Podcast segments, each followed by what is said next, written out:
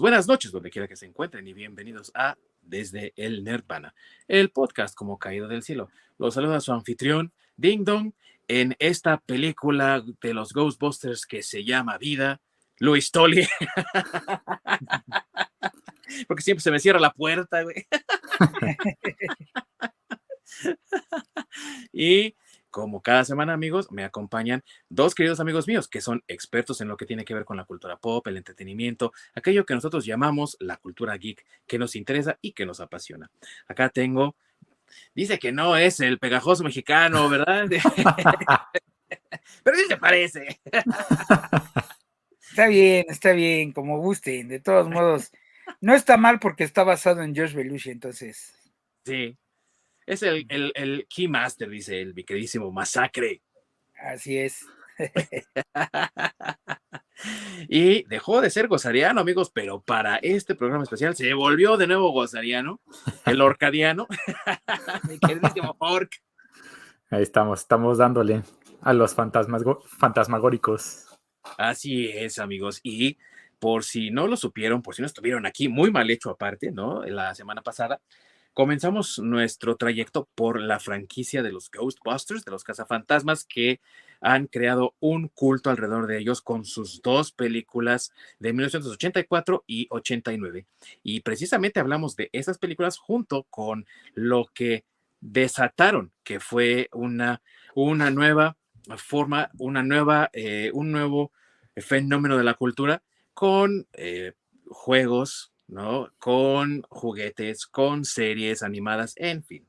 Y prometimos que en este episodio daríamos una segunda parte para pasar por la trayectoria final de esta franquicia hasta el 2021, cuando se estrenó la más reciente película, de la que por cierto ya también hablamos y que pueden encontrar también en las repeticiones de YouTube, Los Cazafantasmas en, eh, en inglés llamados Afterlife, ¿no? Que fue la película más reciente. Así que hoy vamos a a cubrir todo este segundo trayecto, esta segunda parte de la vida de la franquicia de Ghostbusters. Así que sin más preámbulo, comenzamos.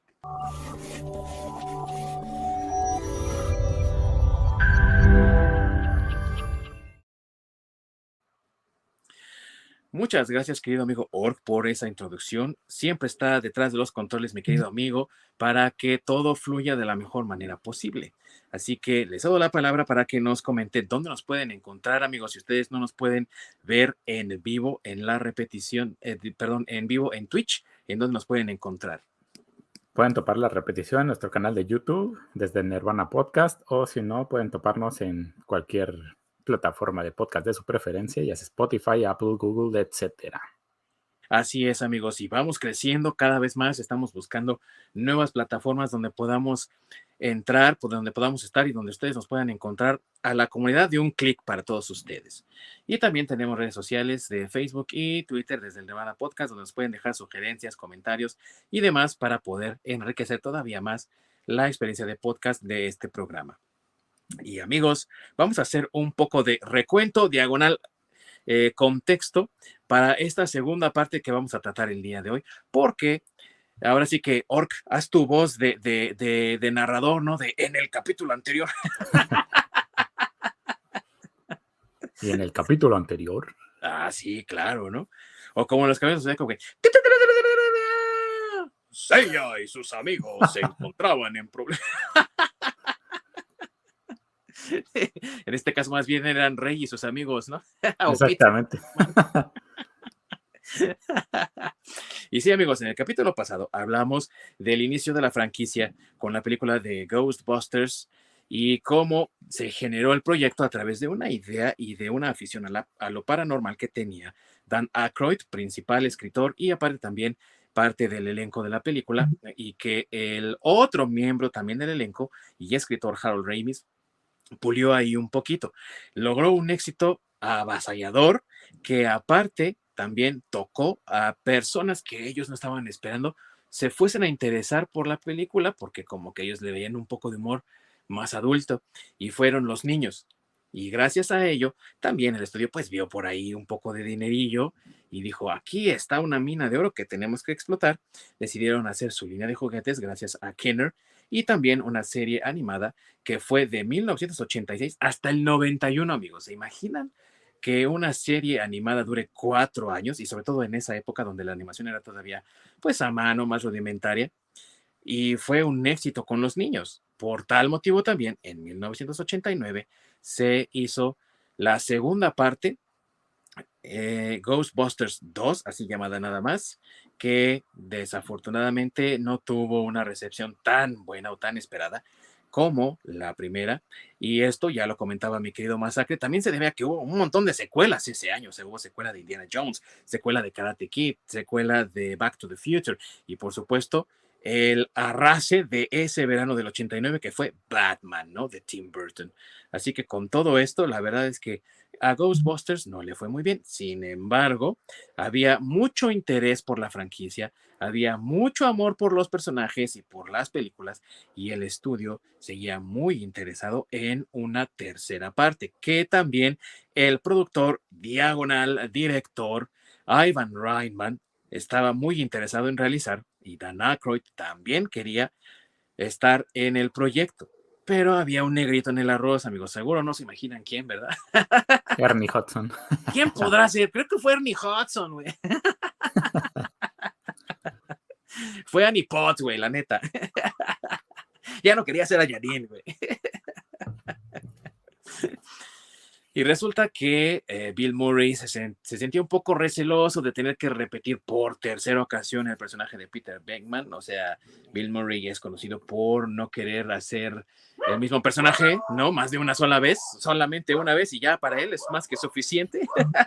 y se complicó todavía más la situación cuando en 1992, cuando se filmó la película, que se estrenó en el 93, en 1992, su compañero de cast, eh, Harold Ramis, lo dirigió en la película que nosotros en español conocemos como El Día de la Marmota, Groundhog Day, para los que sean un poco más conocedores en inglés. Y una película maravillosa, con una excelente participación de parte de Bill Murray, de Andy McDowell, con un eh, guion muy bien escrito de Harold Ramis también. Buena dirección, pero que detrás de cámaras, una de problemas, amigos, que ya incluso anticipaba mi querido Masacre, y creo que eh, ya había comentado en algunas otras ocasiones que hemos hablado de Bill Murray, que este fue como uno de los, mm, es que no, no me gustaría llamarlo escándalo, amigos, pero sí fue como eso, ¿no? Más conocidos de Bill Murray, en el que la gente sí dijo, no manches, o sea, qué difícil es trabajar con este güey, ¿no? Y, y, y que no es el único. O sea, muchos comediantes lo han hecho, ¿no? Eddie Murphy, que también estaba contemplado para la película, muchos comediantes como que tienen esa tendencia a ser un poco complicados. Pero desafortunadamente la amistad, la relación que tuvieron los dos se deterioró a tal punto que no se volvieron a hablar, sino hasta 2014 cuando eh, Harold Ramis pues lamentablemente falleció, ¿no? Eh, antes de morir ellos se volvieron a comunicar y se hicieron las paces, como ya lo comentaba también mi buen masacre en el episodio pasado pero pues ya era muy tarde, ¿no? Ya no había ningún proyecto por hacer y la tercera parte de Ghostbusters pues siguió retrasándose y retrasándose.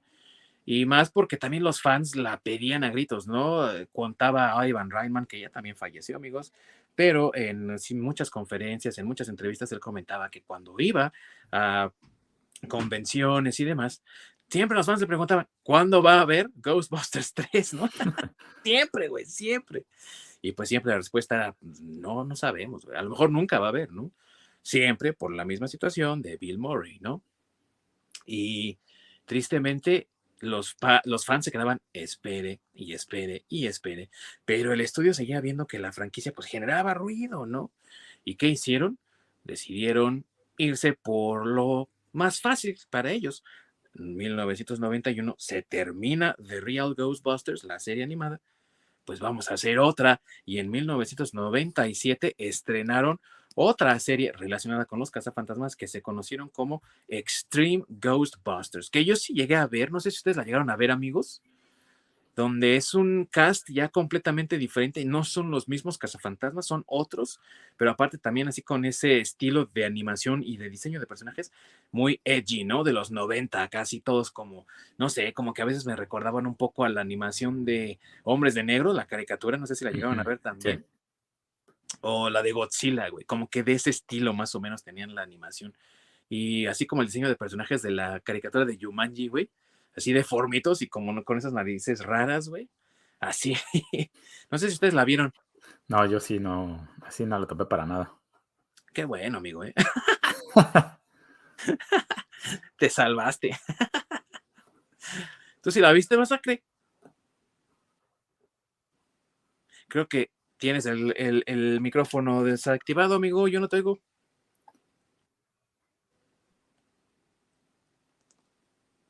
Se niega a dar una palabra. Digo, no le gustó para nada. No, no le, tanto no le gustó, güey, que no quiere decir nada.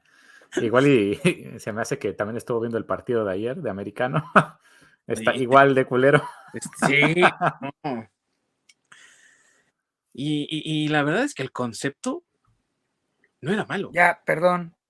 No, sé qué pasó, pero se, se trabó mi, mi, micrófono. Pero este, no, el punto es que tampoco la vi, pero sí escuché por algún, algún lado en varios lugares que sí era bastante malita.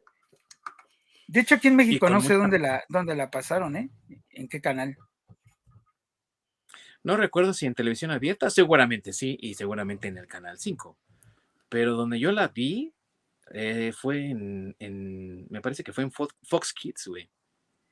Ah, recién cuando empezaba, creo que, que, cuando recién empezaba a llamarse Jetix, que ya ves que hubo como ese cambio de nombre, ¿no? Que ya no fue Fox Kids y luego fue Jetix y ya luego fue Disney XD y no sé qué tantas otras cosas, ¿no? Creo que en, el, en, ese, en esa transición, ¿no? De que cambiaban de nombre, pusieron esa serie como que querían apelar así a un público mucho más adolescente. Y no me gustó, güey. Pues es que si ya le estaban tirando al, a un público distinto al que le tocó ver las películas, pues ya iba a estar más cañón que pegara, ¿no? Porque, bueno, algo que sí no hemos mencionado, creo, es que este, estaban los, los juguetes de los cazafantasmas, pero duraron mucho tiempo, aunque después ya no había caricatura, seguían vendiendo los juguetes. Sí, y yo creo también tuvo que, ver con que tenía como de más, porque Aquí en México duraron un montón, o sea, creo que a, a los de las tortugas ninja incluso ya se vendían así para par. Sí, sí, de hecho luego ibas este, después del 6 de enero a, a la juguetería y encontrabas Ghostbusters ahí. los que no se llevaban, yo creo. Pues así es como los conseguimos muchos de los que nacimos después, como el orquillo. O no, muy bueno, que decías, ay, güey, un cazafantasmas. Exactamente. no, bueno, pero, pero los Kenner, ¿no? Porque, pero los Kenner, ¿no? Porque según yo también salieron este, después de Hasbro, eh, bueno, ya lo sacó Hasbro, pero creo que fue este cuando, no, no recuerdo si lo sacaron ahora que estrenaron la, las películas de, de Cazafantasmas, la del 2016, o desde antes ya lo tenían Hasbro. Ah, no, sí, porque Hasbro compró a Kenner desde el 91, 90, algo así. Mm. Entonces sí, seguro. Sí, y Hasbro, sí, y Hasbro siguió sacando cosas de los cazafantasmas, ¿eh? Sí, todavía a la fecha siguen sacando cosas de los cazafantasmas. Pero lo que dice Jorge fue muy cierto, fíjate. Eran juguetes muy llamativos y yo creo que lo que más te llamaba la atención era el empaque y todo. Y ya luego la sacar la figura, los pequeños detalles como lo que mencionábamos de sacar la lengua y todo eso, ¿no? Digo, eh, no se podía hacer en todos los personajes eso de pruébame, ¿no? Pero, o sea, la verdad es que sí, como dice Lord, llamaban la atención y aparte que no se parecían a los actores, sino se parecían a las caricaturas. Exactamente. me acuerdo, no sé si tú también te acuerdas igual. Sí, sí, sí, son iguales a los de las caricaturas. Y precisamente por eso mismo es de que duraron más, ¿no? De que la caricatura pues, se seguía transmitiendo y aunque no se transmitiera, los mismos juguetes eran como muy llamativos, entonces como niño te llama la atención. Sí. Sí, porque el Peter Beckman no se parecía en nada el, Bill Murray ni a la caricatura ni al ni al juguete. No, y en esta caricatura nueva, haz de cuenta que ya pasó el tiempo y los cazafantasmas acabaron ya con todos los fantasmas y dijeron, bueno, pues cada quien su propio camino entonces, ¿no, amigos? ¿Cómo ven? Y entonces Egon es el que se queda con la casa, la, la, el edificio de bomberos. Y dice, bueno, pues voy a vivir aquí, güey, porque de todas maneras alguien tiene que fijarse en el contenedor. O sea, hasta eso siguieron muy bien la línea de la película, ¿no? Porque, ¿qué es lo que decían? Si desactivas eso, los fantasmas van a salir liberados como en la primera película, ¿no? Entonces él se quedó ahí a vigilar del contenedor y a cuidar del pegajoso, güey, como abuelito jubilado, güey. Y entonces decide dar clases de lo paranormal y todo eso en la universidad y de sus estudiantes saca a la nueva generación de cazafantasmas, ¿no? Que aparte eran, eh, ahí sí para que veas, se trabajaba bien la diversidad, güey, porque sí, había un personaje afroamericano para, eh, pues, compararlo con, con Winston, pero había un personaje femenino y hasta un güey que iba en silla de ruedas, güey. Y era bien chido, o sea, ah, Creo que sí, ahorita que mencionaste ese del de silla de ruedas, creo que sí llegué a ver alguna vez un capítulo de eso. Sí, sí, yo también vi algunos, pero la verdad no me gustó mucho, y no por eso de la inclusión, amigos, sino porque ah, es que es eh, la verdad, no ver a los personajes con los que creciste, pues sí pega un poco, ¿no? Y creo que muchos fans fueron por ese lado. Es que no son los mismos personajes, queremos ver los mismos personajes y a lo mejor pasarles la batuta a una nueva generación, ¿no? Que es lo que a fin de cuentas estaba haciendo Egon, pero era nada más Egon solo, no todos. Como que haz de cuenta que querían que fuera tipo X-Men, güey. Nosotros somos la generación antigua y ustedes son los morros que vamos a enseñarles a, a usar sus poderes, ¿no? Así como tipo Wolverine y los X-Men, güey, otra animación también que era de esa índole, ¿no? Que estaban enseñando a los nuevos X-Men. Querían que fuera así como, le estamos enseñando a los nuevos cazafantasmas, güey. Y no pasó, ¿no? Bueno, es que sabes que también puede ser que eh, siempre hubo mucha hambre de una tercera película de los cazafantasmas. Eso también. Este, y a lo mejor, eh, bueno, también hay que considerar que pasaron muchos años entre, entre animación y película, porque digo, ahorita lo estamos platicando y se escucha así de, de, ah, pues ¿por qué no habrá pegado? Pero también si haces cuentas, ya cuando salieron, Cazafantasmas ya tenía la película o las películas originales, pues ya tenía como 10 años que ya, ya no las, ya, bueno, que ya habían salido. Entonces, este, pues creo que a eso nos referimos cuando decimos que había muchos cazafantasmas, bueno, que había, seguía habiendo muchos juguetes de cazafantasmas, porque ya llegó un momento que ya las películas eran muy viejas que ya las caricaturas ya habían terminado y seguían vendiendo cosas de Casa Fantasma. Y duraron mucho tiempo en los anaqueles, yo recuerdo. ¿No te sonó Orc? Siempre no. no, sigo sin, tener recuerdo de, esa serie. Qué bueno, la verdad. ¿eh? pero, pero de esa, oye, pero de esa serie no vendieron juguetitos, ¿o sí? Yo no recuerdo haber visto. Sí, yo tampoco ubico, de ninguna manera. Que yo recuerde aquí, no. Seguramente en Estados Unidos sí, güey, porque venden de todo allá, güey. Pero aquí, en México, no. Yo no me acuerdo jamás haber visto esas figuras. Si alguien de los que nos ve o nos escucha se acuerda, que lo deje en los comentarios para ver si sí se vendían aquí en México o no. Pero si te soy sincero, no recuerdo ni uno solo se vendiera aquí. No, yo tampoco recuerdo alguno haberlo visto aquí. Te puedo garantizar incluso que cuando se estrenó aquí la serie, tal vez todavía había figuras de los cazafantasmas en anaqueles y seguramente para explotar o, aprovechar que salía esta nueva serie, ¿no? Y decir, ah, bueno, pues vende esos, güey. Ya los tenemos aquí. Todavía nos sobra. Sí, sí, puede ser, puede ser.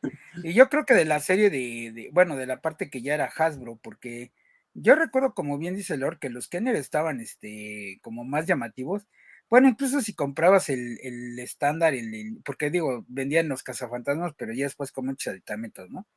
Pero digamos que la figura básica de cazafantasmas, pues es que pues, se vendía bien, porque si se acuerdan que uno traía un fantasmita ahí que parecía un yeloco, pero gigante así, y cada uno de ellos, la básica, traía un, fantasmita de esos, güey.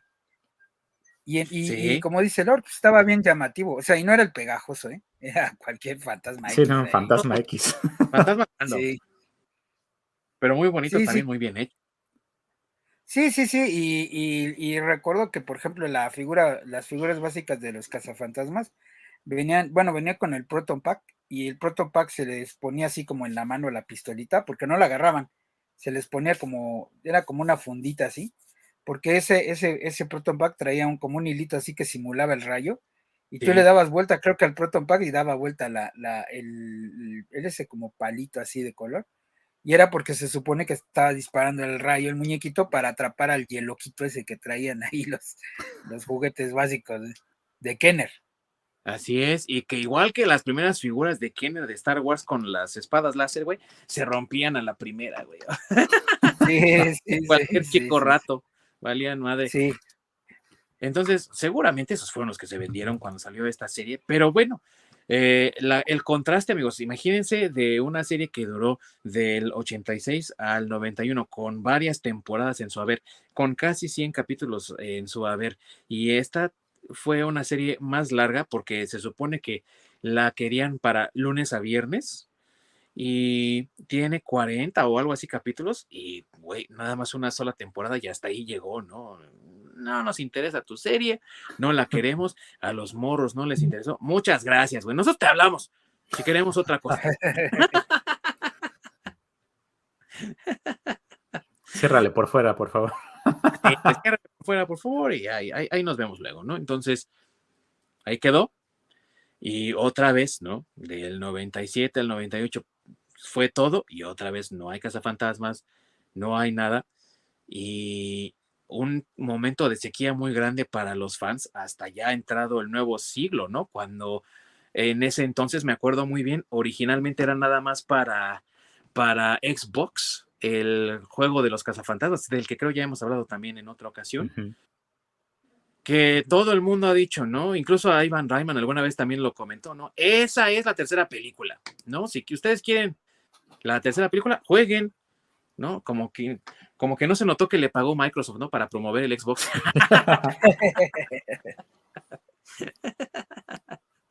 no se notó mucho, amigos. Pero de todos modos, aún así dicen, porque yo la verdad ese juego no, no, no, lo jugué, pero dicen que era muy bueno, ¿no? Que sí era muy bueno.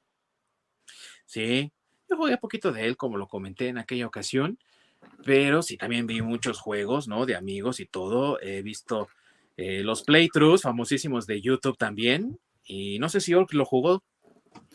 Sí, llegué a jugarlo un poco. Y sí estaba bien chido, ¿a poco? Sí, estaba bastante chido. Es que precisamente como tenía todas las bases de las películas originales, pues sí, era la inmersión completa, te da toda esa experiencia. Y aunque nadie ha hablado así abiertamente de que es parte del canon de las películas y demás, los fans lo han tomado como tal y es oficialmente la tercera película, ¿no? Prácticamente. Sí ya después, ahorita que salió la de Afterlife, ya no sé cómo habrá quedado, ¿eh? porque muchos dicen es que es la tercera película en el canon original y lo que tú quieras, pero por mucho tiempo, y yo creo que todavía muchos siguen pensando de esa manera y consideran a la nueva película como una cuarta, es para ellos la trilogía completa, ¿no? Ghostbusters, Ghostbusters 2 y luego el juego. Tanta fue su, su popularidad que pues ahora ya lo tenemos en varias otras consolas, ya no es nada más de Xbox, ya también lo tiene, lo tuvo Nintendo, lo tuvo el, P, el Play 4, me parece, ¿no? El que lo tuvo. Sí. Sí. De hecho, creo que ahorita todavía lo tiene Nintendo. O sea, creo que todavía la puedes conseguir. Fíjate. Ah. O sea, fue un, un exitazo tremendo que otras plataformas también lo quisieron. Y ahí está, toma, ¿no? Para que no estés chillando. Deja de chillar y toma, güey, ya. Entonces, fue la tercera película en videojuego fue un exitazo. Las personas detrás del proyecto vieron que había todavía mucho amor por Ghostbusters y otra vez se va la burra al trigo, ¿no? Vamos a hacer otra película, vamos a hacer otra película. Bill Murray, ah, no sé, luego te digo, ¿no? Y ese, te llamo luego, es como el que te vende abono así, ¿no, güey? Ya mañana llega, güey. Ah, ya mañana llega, güey. Si estás en tu casa mañana, porque mañana llega el pedido, güey. Y no te dan ni madres como por tres años, ¿no?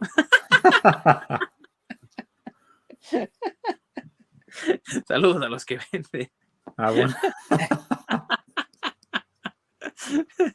No es nada contra ustedes, amigos. Ya hoy en día ya es otro sistema. Pero no, sí, algunos cabrones se pasaban. Ya es otro sistema de fraude piramidal. pues como con este, oye, como con este, ¿cómo se llama? El, el que escribió Game of Thrones, este. Ah, ah Martín. sí, que ya ves que hasta incluso hay un capítulo de South Park donde él se dedica a decir, y ya viene el final de, Game of Thrones. Y ya viene el final de Game of Thrones, así, ¿no? Igual así traían a los casos fantasmas. Sí. Pues lleva como 10 años según ya habiendo terminado el, otro libro. Ya nada más me falta un capítulo, güey. Sí. Pero generó tanto interés y eh, empezaron a buscar pues otras avenidas. Ok, bueno, ya hay un videojuego. No hicieron secuela del videojuego, pero sí buscaron otras avenidas para poder mm, comercializar la franquicia y que se van por la idea, ah, güey, cómics, ¿no? Y hacen trato con IDW, que es una compañía norteamericana de cómics medio independiente, podríamos decirlo así, porque la verdad con tantas franquicias, tantas licencias que manejan, no sé si les podríamos decir realmente una empresa eh, eh, eh, indie, ¿no? En, ese sentido, como lo conocemos ahorita, pero sí, es una que no está ligada en absoluto ni con Image, ni con Marvel, ni DC. Y ellos, junto con Transformers, junto con Tortugas Ninja, también hicieron sus cómics de Cazafantasmas y en el 2011 los lanzaron. Qué trancazo también fue en los cómics, güey. Yo creo que por muchos años lo único que ha mantenido vivo a IDW ha sido Cazafantasmas y Tortugas Ninja. Tortugas Ninja, sí. Porque también con Transformers iban muy bien y luego cuando hicieron los Transformers gay y no sé qué tanta cosa, se fueron para abajo, güey. O sea, la franquicia ya no siguió dando. Es que se la maman también con cada idea. Pinches locos, güey. Y yo no sé si ustedes los han leído, amigos, pero yo sí me aventé uno que otro ahí, incluso eh, eh, en crossover, hicieron un crossover con Transformers, obviamente, pero también hicieron uno con Army of Darkness, güey. Esos los conseguí ahí en una eh, empresa, una tienda de cómics aquí en México que es súper carísima y, y, medio desgraciada. Saludos, Noriega. Maldito seas. hiciste enojar a Masacre que se fue. Sí, es que es su amigo. no hables mal del Noriega. de Noriega no vas a hablar mal enfrente de mí. Pero no sé si lo llegaste a leer, Orc, ese, ese cómic, es muy bueno también que era, ¿eh? No, fíjate que sí leí el de las tortugas ninja. era bueno, tenía historias interesantes, tenía una buena continuidad y poco a poco también fue agregando otros personajes, por ejemplo, agregó a la muchacha de los Extreme Ghostbusters ahí entre cambios y todo eso. Después la hicieron miembro de los cazafantasmas, pero así, orgánico, natural, muy bonito, la verdad. Fue una, una buena eh, serie. Eh, acabó tristemente también ahí por el 2020 y culpo a la pandemia, porque iba bastante bien, iba pegando bien, eh, iba a cumplir ya 10 años y pues ya no continuaron pero qué buena. La verdad, esa serie de cómics tenía muchas historias interesantes, aunque sí te voy a ser sincero, amigo, de repente los artistas que elegían, híjole, un poquito mucho que desear, porque si no, no tenían tanta calidad. Ahí échale un vistazo si quieres, eh, dale nada más así a Ghostbusters IDW y ve las imágenes, ¿no? Las fotos, no, no ningún texto. Y sí, te vas a dar cuenta de que, ay, no, o sea, la calidad medio así, ¿no? En el arte. Dispareja. Sí, tiende a suceder. Más eh, frecuente que nunca, ¿no? Sí. Tú si lo llegaste a leer, mi amigo Masacre, ya no te enojes, ya no voy a criticar a Noriega, güey, ya. este, no, no, yo no la alcancé a leer. O sea, sí los vi, pero en realidad no, no los alcancé a leer porque los vi. Por culpa de Noriega, güey. No, bueno, sí. No, porque aparte los vi sueltos, o sea, nunca vi como un número eh, continuo, seguido. y este, y pues siempre los veía así como de repente ahí arrumbado el, número, y pues como que no, me animaba a comprarlo, porque decía, bueno, pues es que no le voy a entender qué, qué está pasando, ¿no? O qué show, porque sí, no, no, no, por eso no los leí, pero sí los llegué a ver así en los, en los estantes y eso bueno, en Sambor, en Sambor, no que yo sepa. O un compilado, algo así, no. Pues eh, compilados así de como los que sacaba, eh, ¿se llama? Como los que sacan luego Marvel o, o aquellas que tienen como su evento y luego sacan el compilado, así como si sacaran el DVD, güey. Ajá, el, el omnibus. El omnibus, eh, no realmente, no hubo, pero sí hubo compilados ya después de las publicaciones de IDW como colecciones, como colecciones editables o algo así, no sé cómo les llamen. Pero, eh, No, pues yo no las vi, la verdad, ahí con, con el buen Noriega. Escúchame bien, Noriega, te odio. no sé si tú, si tú las llegaste a ver, mi querido Masacre, tú que también andas por ahí. No, yo, yo la verdad no alcancé a ver, eh, bueno, en, así como compilados nacionales, nunca vi. Vi algunas en, tiendas de cómics especializadas, vi algunas portadas, incluso me acuerdo una que vi que me llamó la atención, no sé qué tenga que ver con la historia o si era una saga aparte, pero me acuerdo mucho de haber visto una que decía Ghostbusters International. Y en la, en la portada, o sea, sí eran los cazafantasmas, pero eran como otros personajes. Incluso me acuerdo que había una chava ahí.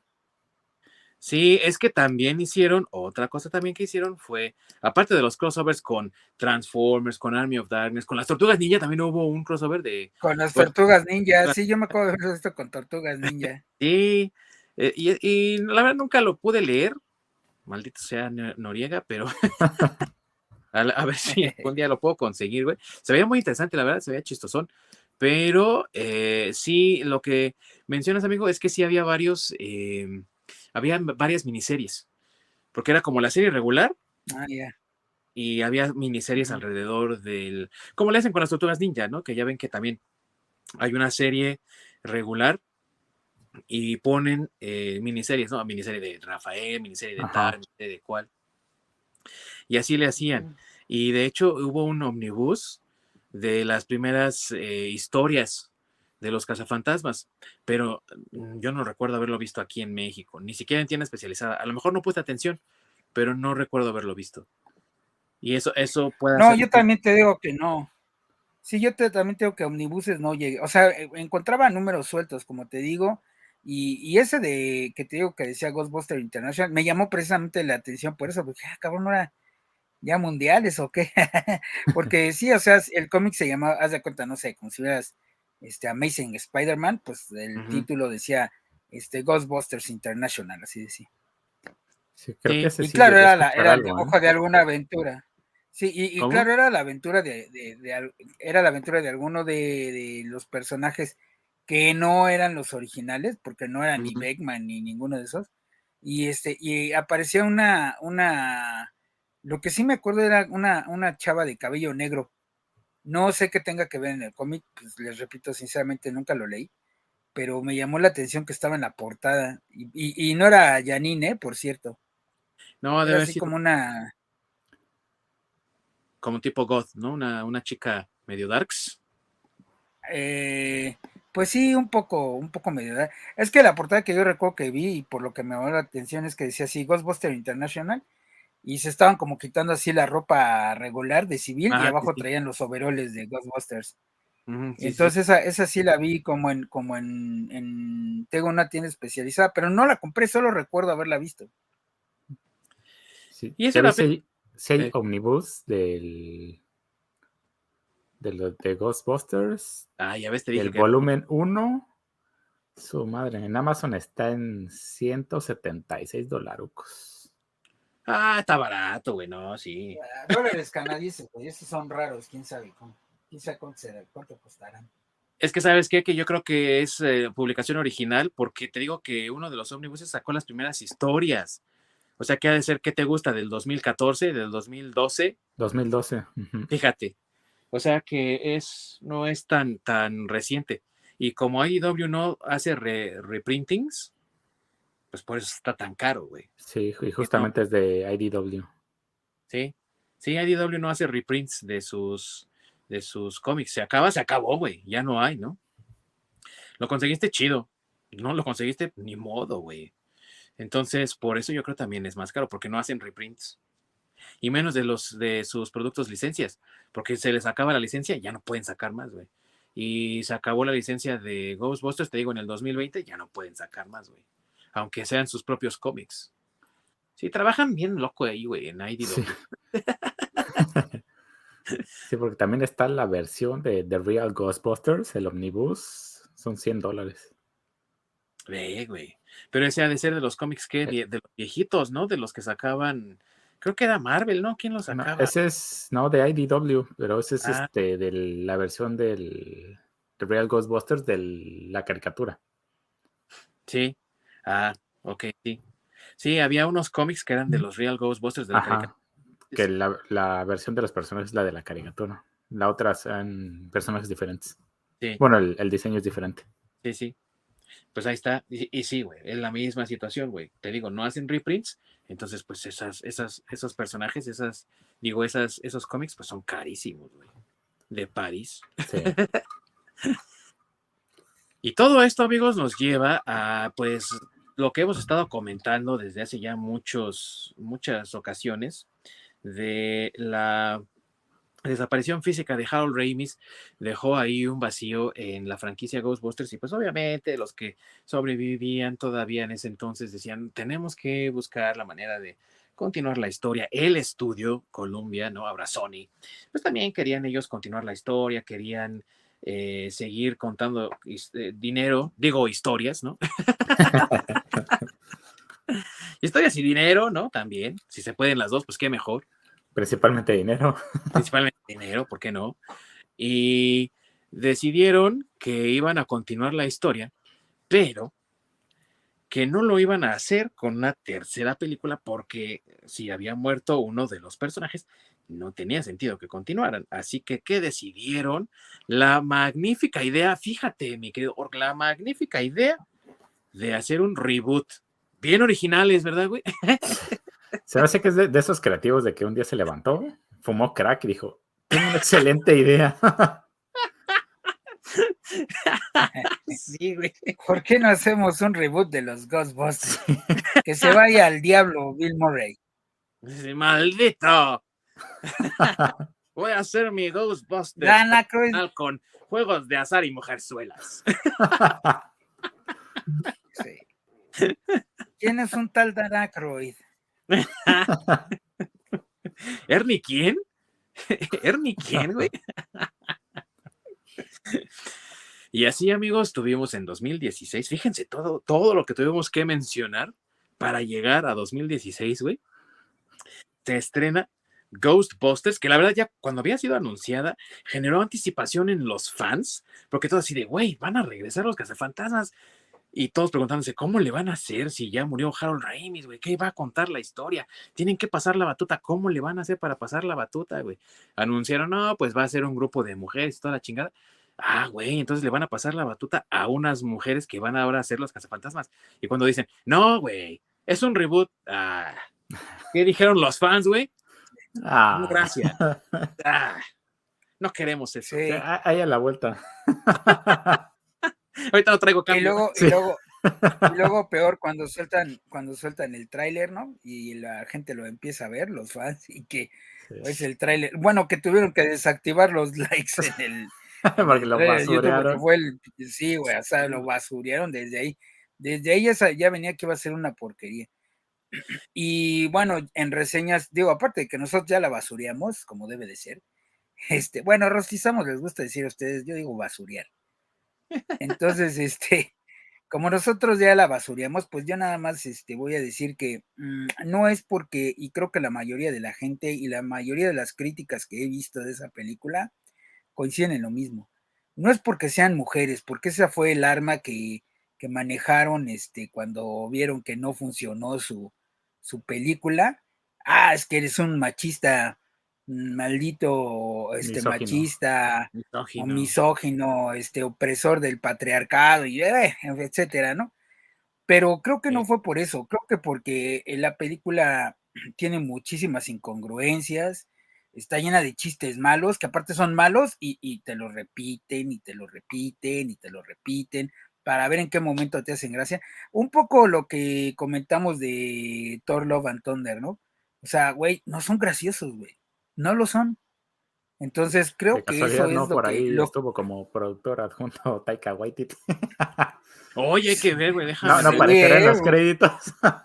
Yo creo, yo creo que sí, porque sí, por ahí le tiró igual, ¿eh? O sea, o sea, claro, vuelvo a lo mismo, se, fue, se van por el lado de, de, ah, es que los fans de esta saga son unos misóginos y, y este, y pues, eh, por eso es que no tuvo éxito la película, ¿no? Pero no quieren darse cuenta o no quieren reconocer que en realidad es porque este, estuvo, estuvo tan basura que cuando le dijeron a este, em, ay, se me fue el nombre, este, de que coger a los niños, güey, este. Ah, sí, Rick Moranis. Ajá. Sí, él leyó el, el, guion y él, y muy bien hecho, por cierto, dijo, no, yo no me voy a involucrar, o sea, esto es una A mí no vas a sacarte el retiro para estas pendejadas, así, güey. Exactamente. Sí, sí, sí, sí, sí. Y fue el único que no, ¿eh? Porque el Bill Murray muy diva y todo, pero por sus escenas que se grabaron en un día, este, le dieron como dos millones de dólares, o sea, dos millones de dólares que te, te los ganó en, ¿qué te gusta? Pues siete horas a lo mejor, güey. O sea. Que también hay que decir que él fue obligado a participar porque estaba bajo contrato, güey, con Sony. Entonces, o sea, sí, se llevó su varo, pero sí también tuvo que ser como que le torcieron tantito el brazo, güey, para que lo hiciera, porque eh, te recuerdo. Sí, sí, le dijo. ahí hay un problema legal. No, no sé si te quieras meter. Sí, así es que. Sí, así es que, ¿qué prefieres? ¿Meterte un problema legal o trabajar siete horas para que te dé dos millones de dólares?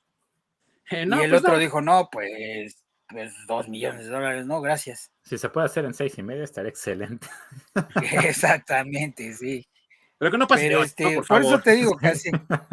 sí, por eso te digo así como que obligado, güey, güey, es ok, o sea, yo creo que más bien le llegaron al precio, güey, y le dijeron, bueno, todos tienes contrato de Sony y él la de ver, ah, sí, sí, sí. Sí, dame mis dos millones, calla y tómame, dame el dinero y ya. Obviamente, güey, porque les convenía más tenerlo por la buena ¿no? Que, que por la mala. Pero sí, de que le, cantaron la cartilla legal, sí se la cantaron. Pues eh, sí. pues sí.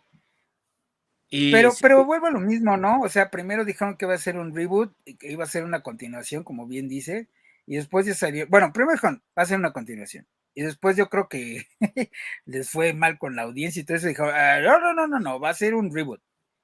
Y después ya en el reboot hacen varios cameos y referencias a, pues sobre todo a la serie animada, pero sí hubo referencias así a, los cazafantasmas y demás. Y este, y así como que querían meterlos en el mismo universo, o era la, la idea que tuvieron primero, de que sí estuvieran en el mismo universo, pero ya después yo creo que, no sé, güey, Diosito los iluminó, no tengo idea, y dijeron, bueno, sí, este es un universo alterno. Sí, Sí, de hecho, eh, lo que pasó, según recuerdo yo, es que habían dicho, no, sí, esto es una, ah, están en el mismo universo, ¿no? Eh, nada más que aquí los cazafantasmas, pues son como que de otra cosa, ¿no? De otra onda. Y ya después dijeron, no, no, no, güey, no. ¿Qué creen que los, los cazafantasmas originales aquí no existen, güey? No, no, no se crean eso. Entonces, ahí fue cuando la gente dijo, güey, no, o sea, no. ¿A quién le quieres ver la cara? Sí, güey. O sea, no mames, tampoco, güey. Y dijeron, oye, ¿sabes, qué? ¿Sabes qué es lo peor? Que todavía le quitaron no sé cuántas horas de, bueno, cuántos minutos de escenas inéditas, güey, y después las sacaron en un DVD, güey, así con, así como que con escenas que se habían cortado, güey, o sea, son una porquería, güey, y todavía, ¿quién va a querer un, un, un, un DVD o Blu-ray con otras otros, no sé, güey, 40 minutos, 30 minutos de la misma porquería, güey. Creo que ni se vendió. Yo recuerdo haberla visto, güey, que incluso la, te la vendían en el set eh, con las películas viejas, güey, porque yo creo que esa nadie se la quería llevar, aún con todas sus escenas, este, agregadas, güey. Porque incluso en una, sí, porque incluso en una de esas escenas, güey, iban a decir que el personaje de, de este, de, de, Chris, ah, ajá, se iba a pedir este Beckman, güey. Ay, güey. No, o sea, imagínate, güey. No, no, imagínate, si de por sí te digo que era una porquería con ese tipo de ideas, yo creo que hubiera estado mil veces peor, lo hubieran basureado peor, güey. Pues, te digo que alguien un día se levantó así, le dio un jalón al crack y dijo, ah, tengo una excelente idea. El reboot aquí sí pega. Sí, lo peor de todo es que los otros está peor porque los que firman los cheques dijeron, ah, sí, cámara. no, o sea, qué clase de imbécil. Y eso, eso también fue algo que le generó mucha desconfianza a esta serie, amigos, que se acuerdan de ese famoso de los emails que hizo Norcorea, según esto, de Sony, y que salieron ahí los, ah, sí. los mails que compartía Amy Pascal, porque ella era la que estaba como dirigiendo todo ahí con su equipo, y cuando le llegó el correo de cómo Kevin Feige, que era el director, y creo que también fue productor, no, no fue productor, pero el director, y de cómo le vendió la idea de la película a Amy Pascal, que sí dijeron, güey, no mames, y que cuando se dio cuenta Sony, le dijo, o sea, güey, que tú estás drogada, o que a, a, lo mejor ella fue la del crack, güey. a lo mejor ella fue la que se aventó el crack y por eso, güey. Y, y, le dijeron, no, sí estás, pero bien pinche pendeja, güey. Y dejó de ser ahí la, la, mera mera de Sony, aunque sigue trabajando para ellos, ¿no? Porque, amigos, si ustedes creen que desapareció, no. Ella está detrás de todo lo que tiene que ver con Spider-Man ahorita, con el Tom Holland y su propia compañía. Es ahora la que hace esas películas que luego Sony distribuye. O sea que, para lo mismo, güey. Amén, la porquería.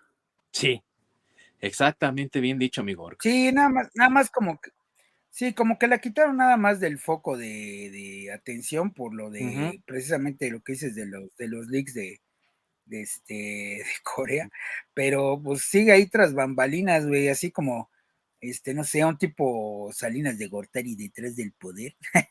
Yo no sé, güey, pero este, ahí haciendo bueno, es que lo peor es que haciendo pendejadas, ¿no, güey? Porque creo que eh, te repito, yo creo que aquí todos estamos de acuerdo y creo que la mayoría, hasta los de Rotten Tomatoes que no saben de cine pero lo andan calificando, este, creo que hasta ellos están de acuerdo que en realidad el problema de esa película no es que hayan sido las actuaciones femeninas, sino que está, repito, llena de, de incongruencias, de fallas en el, en este, pues en la trama, cosas que no tienen sentido y de chistes malos, así tan malos que llegan a, a mejor ya tener chistes este, de partes del cuerpo, güey, porque yo creo que ya no se les ocurrió otra cosa, güey. Entonces, sí. creo que creo que ese fue el, el, el error de, de, esa película. O sea, meter a, a Chris Hemsworth de, de, de, secretario como queriendo hacer la parodia de, de Janine, güey, pero, pero por ejemplo, Janine en, en la película nunca fue tonta, güey. Y a Chris Hemsworth acá lo ponen como así de, güey, tú vas a ser el, el recepcionista. Ah, sí, este ¿cómo contesta un teléfono? O sea, no mames, güey. O sea, eso, yo no sé, yo no sé si ya ahí quería sentirme, este, pues ya de más decepcionado, güey, o insultado, güey, de decir, no mames, o sea, está bien que no quieran a los hombres, pero pues, o sea, güey, no estamos tan imbéciles como el güey que pusieron ahí, güey. No, y sabes qué, amigo, ahorita que dijiste, no sé si sentirme insultado, sabes que también creo que es muy insultante. Eh, parece que consideran a su audiencia tonta. O sea, los chistes son sí. tontos. La, la, forma en la que interpretan, o que mejor dicho, demuestran al personaje de Chris Hemsworth, Kevin, ¿no? Se llama, creo. Eh, uh -huh. Es, es, es, tonta, es como para, para tontitos, ¿no? Y no tiene nada de la comedia inteligente que le pusieron en la original. Entonces, ¿qué estás diciendo? Tu audiencia es tonta, ¿no? Y a mí me molesta sí. mucho porque las audiencias tienen la capacidad de entender las historias. No tienes por qué eh, eh, explicarles el chiste. ¿Y por qué digo esto, amigos? De explicarles el chiste. Si te acuerdan en la original que discutimos la semana pasada, ¿qué dijimos? Cuando activan el, la mochila de protones, ¿no? Y suena, ¿Cuál es la explicación para la mochila de protones? Nada más dicen, ah, perdónenme que no hicimos pruebas suficientes, es mi culpa, dice Igo, ¿no? y creo que es Peter Beckman, ¿no? El que dice, o sea que traemos un eh, acelerador nuclear sin licencia, de forma ilegal, en la espalda, y todos así, pues sí, más o menos, ¿no? ya con eso no necesitabas más para, sí. para decir, güey, esta cosa está peligrosa, estos güeyes están potentes, ¿no? Esta cosa está muy loca. Y en esta segunda película, sí. esta nueva película, güey, ¿qué hicieron? Uh, no, que tiene que ponerle, o sea, empezaron a decir un montón de términos científicos, según ellos, los voy a poner entre comillas como términos científicos, porque realmente no parecen términos científicos, nada más parece que están diciendo tonterías al estilo Big Bang Theory, ¿no? Que según son muy científicos y dicen puras idioteces que, se, que suenan científicas y ese es el chiste, que suenen científicas pero que no son científicas. Y aquí lo hacen de tal, tan alargado, tan rebuscado, que si te quedas, güey, ¿y aquí cuál es el chiste? Que están diciendo algo sí. semi-científico, o sea, no mames, o sea, no, y se tardan mucho tiempo en explicarte que es un, es un pack de protones, que la original te tardó segundos nada más, y en el elevador, güey. Además. y todavía para alargar más el chiste, ¿qué pasa? Melissa McCarthy eh, prueba el rayo y ¡pum! sale disparada hasta la chingada y luego sale volando y dispara para todos lados, se dispara casi en las piernas, güey, pero no le pasa nada. Y el chiste es eso, que está siendo vapuleada y azotada por su propio, por su propia arma de protones, ¿no, güey? Y, o sea, ¿qué tiene de chistoso eso? y, y, que es lo que te iba a decir, y que se supone que eso es lo, lo chistoso, ¿no? O sea, que esté, que, o sea, el chico de pastelazo, por o sea, ah, está chistoso porque la gordita se golpeó por todos lados, güey, con el, con el, probando el, este, el, ¿cómo se llama? El, los rayos, porque ni siquiera quiero decir, este, el, Proton Pack, porque si te acuerdas, aparte, lo destrozan, ¿no? Sacan así como que el Proton Pack con pistolas y con, este, como que con lanzaderas, y no me acuerdo qué tanto según eh, cambian el, Proton Pack, pero vuelvo a lo mismo, ¿no? Tuvieron que recorrer a los chistes malos, güey, de hacer chistes de, de no sé cómo le llaman, chistes de, bueno, sí de pastelazo, pero me refiero cuando hacen alguna, como los tres chiflados, güey, que su, su comedia era con el cuerpo, más bien, ¿no? O sea, de, ajá, exacto, comedia física. Y eso es lo que tuvieron que hacer con, con este, con Cazafantasmas eh, 2016, porque en realidad pues, sí fue una, una porquería. Y aparte que a mí Melissa McCarthy se me hace súper mal, no se me hace graciosa para nada, pero bueno, eso ya, es, ya es opinión personal. O sea, a mí ni creo que ninguna película de Melissa McCarthy me gusta. Y no se me hace para mí nada chistosa ahí. Y eh, están mal aprovechadas las personas que sí tienen talento o que son graciosas, como el caso de Kay McKinnon, que hace a la inteligente esta que se me olvidó cómo se llama, eh, que tiene también Zimmerman o algo así. Este, Holzman. Gillian, Gillian, Gillian Holzman. Ajá. Gillian eh, Holzman. hace a Holzman y pues ella sí es chistosa, güey. Eh, Kristen Wiig. Sí, ella sí es chistosa. Que sí es chistosa, güey, y que sabe actuar, güey. Entonces, están. Pero, pero, pero Kristen. Es que Kristen Wiig es este, es chistosa, pero como que eh, no sé, como que en otro tipo de comedia, yo creo, ¿no? O sea, no, no, es que, es que, ¿cómo te diré? Como que quisieron hacer este de, de Cazafantasmas 2016, este, y, creo que ese fue el problema, basado en puras, puras comediantes, güey, cuando en realidad Cazafantasmas, eh, las originales, las dos primeras, sí son con comediantes, pero también tienen como un poco de acción y un poco de terror, ¿no? O sea, es como una amalgama de, los tres géneros y, no tienen, por eso los chistes no son como forzados, ¿no? Un poco de comedia negra, si quieres verlo así. Y Cazafantasmas, este 2016, pues no, porque pues, todo lo quisieron hacer como, como este, pues sí, como comedia, pero pues no, no, nada que ver. Aparte creo que el director también era un director de comedias, ¿no?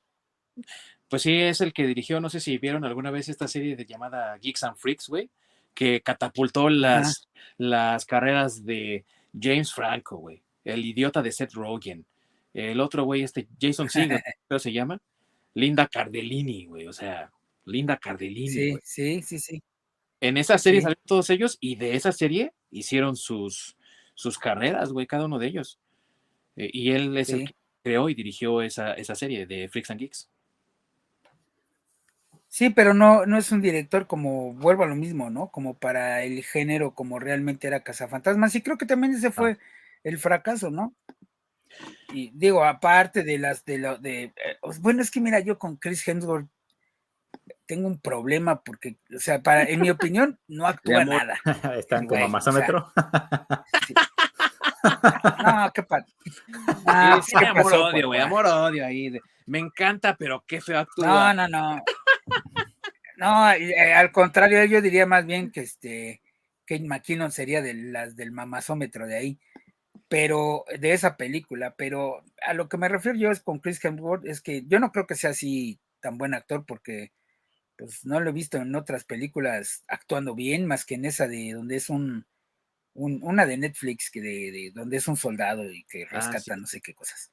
Pero bueno, e, esa creo que es la que la mejor actuacióncita que le he visto a él, porque en general he visto nada más la actuación de Thor, que ya ahorita a esta altura está, ya retírate Chris Hemsworth siendo Thor, güey, ya. Inició bien, pero ya... Pide perdón y vete. Sí, güey.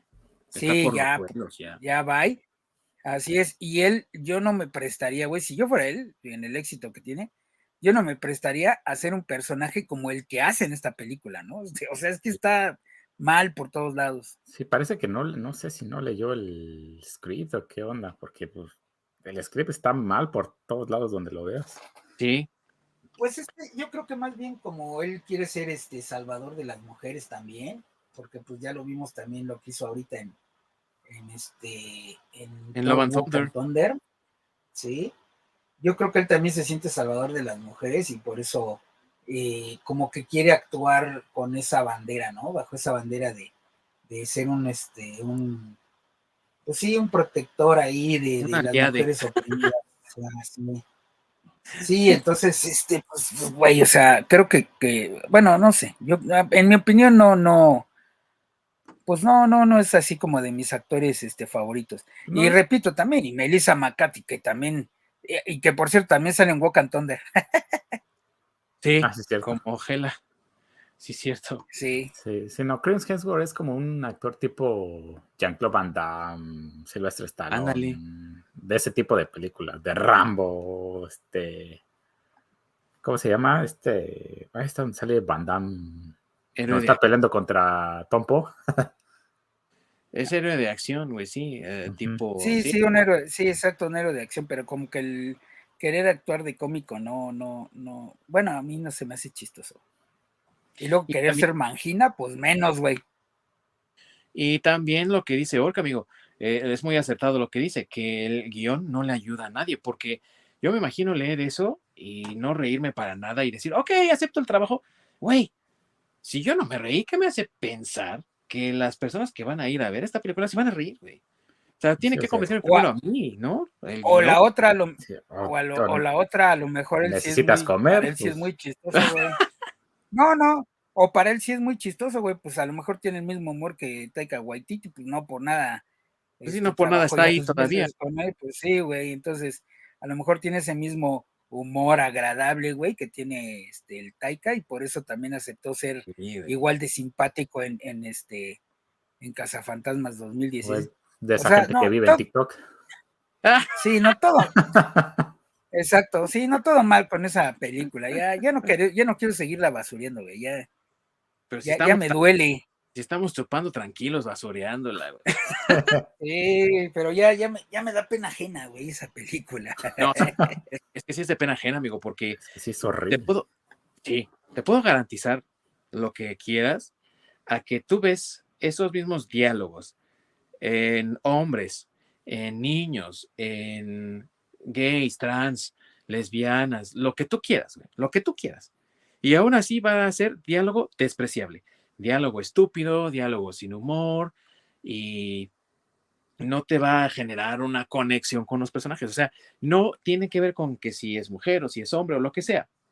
Se trata de que es malo, mal material. Mal material. Sí, y, es, y ocupan ciertos detalles que en la actualidad, hoy en día se utiliza, es muy común, parece que es como un, este, hoy para ser escritor o para ser este guionista o crear películas, es como tiene que ser parte de ti el, utilizar el esta parte donde si quieres resaltar a, una mujer, tienes que hacer a todos tus demás personajes menos, sobre todo si son hombres. Ah, sí, Entonces, sí, sí, no, es, como muy estúpido o sea, sí tienes que menospreciar y tienes que, que denostar tanto a tus contrapartes masculinas para que ella pueda resaltar, lo cual se me hace bastante pobre. Oh, porque pues si queremos este, mujeres de acción, tenemos a Ripley, eh, esta Sigourney Weaver en Alien, donde ella pues, no necesita que los demás sean idiotas, o sea, puede superarlos porque pues, ella es chingona. claro. Sí el, y, uso... Que sus, y, que sus, compañeros, y, que como bien dice sus compañeros, perdón, nada más agregar ahí tu comentario, que como dicen sus compañeros no tienen que ser estúpidos, güey, para que ella sea este, eh, eh, pues heroína de acción, ¿no? Porque incluso en la de Alien 2 ya ves que el sargento Reeves es así su amor y de todos modos ella acaba salvándolo y muriendo él en brazos de ella. O sea, ella es todo un héroe de acción y y sus coprotagonistas, aunque son hombres, no son idiotas. Exactamente. Sí, simplemente es la mejor para sobrevivir, la más apta. Así es. A diferencia de, eso que se, está usando muchísimo, es prácticamente una plaga. Sí, fíjate, muy bien pensado eso, porque se está convirtiendo en una plaga porque lo ves ahorita ya, eh, no nada más es ridiculiza a tus personajes masculinos para que tus personajes femeninos se vean más fuertes, sino ahora fíjate también, ¿no? Lo que vemos con Rings of Power y Galadriel ahí, que es hombre, güey, ¿no? Nada más porque está muy enana, pero es prácticamente actúa como hombre, ¿no? O sea, ahora la mujer, para que sea fuerte, tiene que ser hombre, ¿no? O tener las características de un hombre, o comportarse como hombre. Y no, güey, o sea, tú no ves a Sarah Connor comportarse como hombre para ser la más fregona de Terminator 2, güey. o sea, quien me diga a mí que, que Terminator 2 tiene una mala actuación de Linda Hamilton, güey, no sabe de lo que está hablando, güey o que el personaje de Sarah Connor es un personaje a medias o blandengue, porque en la primera película es una camarera cualquiera y ahorita ya se vuelve la muy chingona, ¿no? Ay, sí, ¿por qué no se quejan de ese personaje? Güey, porque su desarrollo no lo vemos en, pantalla, pero sabemos que existe porque ya fue advertida y entonces se desarrolla, ¿no? Sí. es que Terminator 2 es una consecuencia de la primera. Exactamente. Así es.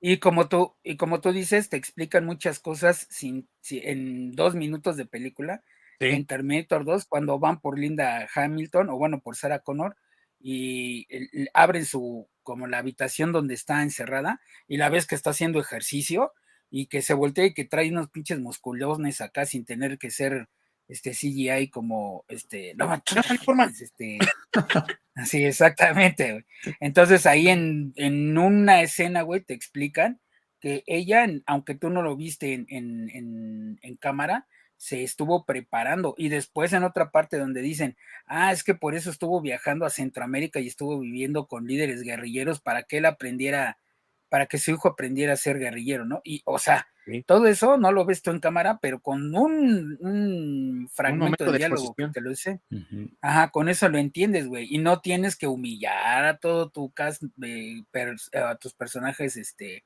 masculinos, güey, para resaltar que ella es la chingona. Sí, y fíjate lo, curioso de, cómo funcionan a veces las cosas en otra película pésima también, como la de Wonder Woman 1984. Igual Kirsten Wiig hace a un personaje científico, pero ahí se ve, eh, se nota un personaje más real que en Ghostbusters 2016 donde su única motivación para volverse cazafantasmas es quita mi nombre del libro que escribimos cuando éramos adolescentes. No mames. Sí. y por eso no te van a dar tu actividad en la escuela, no mames. O sea, eh, eh, son, son motivaciones muy estúpidas que tienen los personajes para hacer cosas que a lo mejor sí pasan en la vida, pero, güey, o sea, si yo estuviese en el lugar de Kristen Wiig, güey, no, no, no voy a quitar tu nombre, güey, ven a acompañar, no, no chinga tu madre. Entonces mejor me voy a cambiar el nombre, güey, o me voy a trabajar a otra escuela, pero no voy a juntarme con este trío de locas, ¿no? O sea, no. Bueno, que porque, porque aparte el personaje de, de Melissa McCarthy y de esta, bueno, principalmente el de Melissa McCarthy, el de esta Kate McKinnon también un poco, pero más el de Melissa McCarthy, este, una mujer, güey, como el los personajes que siempre interpreta, ¿no? Que solo le importa ella, o sea, un personaje que solo le interesa cómo es ella y su beneficio, no le interesan los demás. Y ella siempre hace, Melissa McCarthy siempre es el mismo personaje, y aunque vestido diferente, pero es el mismo personaje. Y dice que chistosa, pero a mí eso no se me hace nada gracioso y ahora que lo comparas con la actuación de... Y, vamos a hablar de eso, amigos, también. O sea, ya sé que ya estamos hartos de, destruir esta película, pero es que hay que ponerle mucha atención a muchas cosas. Nota la actuación de Melissa McCarthy. Lo que tú dices no solamente es de, de los personajes que elige, sino también de cómo los interpreta ella. Lo único que hace es gritar, güey. Todo su chiste es estar gritando. ¿Ves la actuación de Kirsten Wiig? O sea, no es su papel más estelar, pero su personaje no se compara con otras cosas que ha hecho, cuando ha sido invitada de Saturday Night Live, en la misma Wonder Woman 1984, o sea, ella sí al menos trata de actuar, güey. Y no se lleva la película, porque nada se lleva la película, güey, la neta. Pero no, nada. Tiene talento, tiene talento. Mira, creo que de ahí, de esa película, las dos actuaciones este, rescatables, pues fueron la de Kate McKinnon, que yo creo que ella, ella sí es de las, de una buena actriz cómica, cómica, Y también está eh, la, negrita, este, Leslie, no cómo se llama. Leslie Jones. Ajá.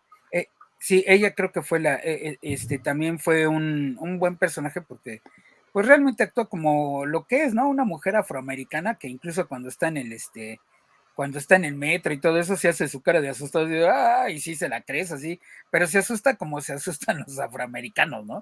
Así como pelando los ojos y gritando, así, ah", no sé, así como, tiene una forma muy especial de asustarse, güey, que siempre le ha hecho Eddie Murphy, le hacen todos ellos, ¿no? Los que son cómicos y hacen ese, ese tipo como de caras, o no sé, de, de, de susto, y creo que ella, pues, sí hizo bien el papel que para que la contrataran, que fue de, alguien, de una afroamericana que se asusta, o, que cada que va a cazar los fantasmas se asusta, ¿no?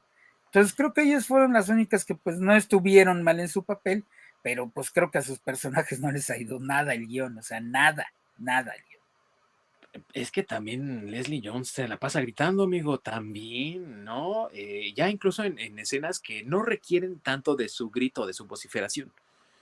Porque yo puedo entender que haya personas vociferantes, ¿no? Yo creo que cada uno de nosotros conoce a alguien o tiene a alguien en la familia que grita y habla.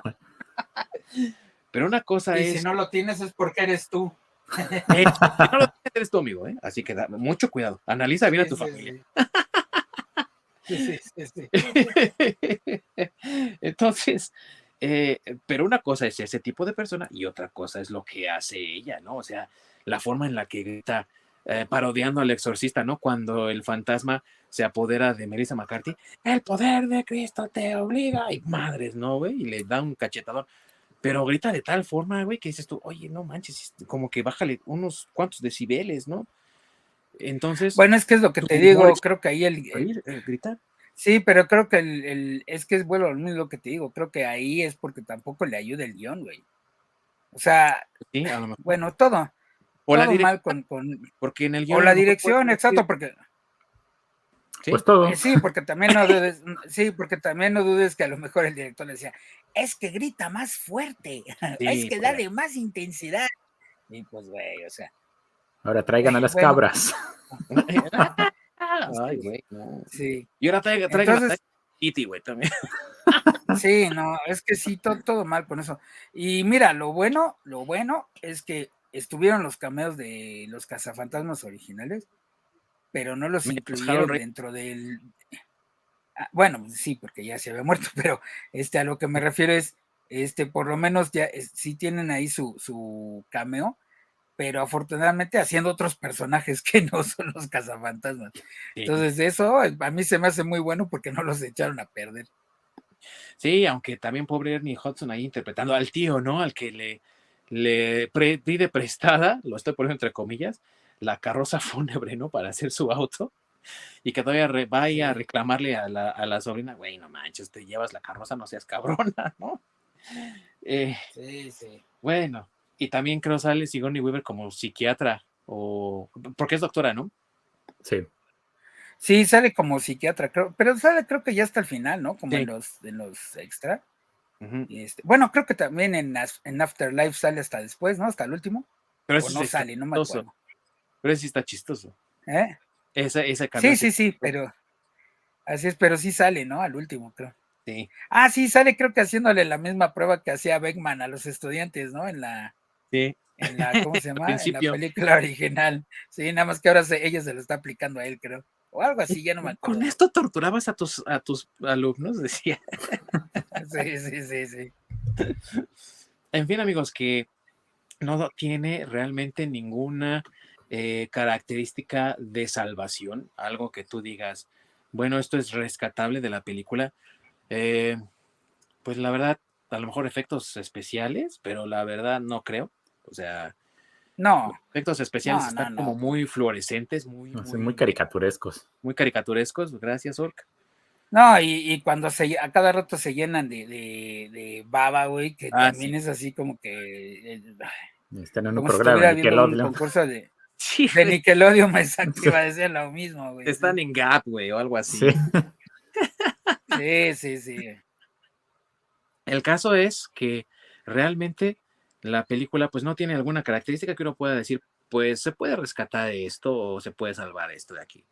Por eso es que también hubo muchos críticos en Estados Unidos que dijeron, bueno, pues yo no la voy a, a reseñar porque realmente no es algo que me interese. Se les criticó muy duramente. Los fans dijeron, bueno, pues no la queremos ver y también se les ha criticado duramente. Y creo que es la primera instancia que yo recuerde al menos en la que se le empezó a vilipendiar a la fanaticada y a darle nombres como los que ya eh, mencionó Masacre, ¿no? Esos epítetos que si eres un misógino, un racista, un no sé qué, un no sé qué tanto, que no venían al caso, porque lo hemos comentado aquí, amigos, y lo volveremos a comentar.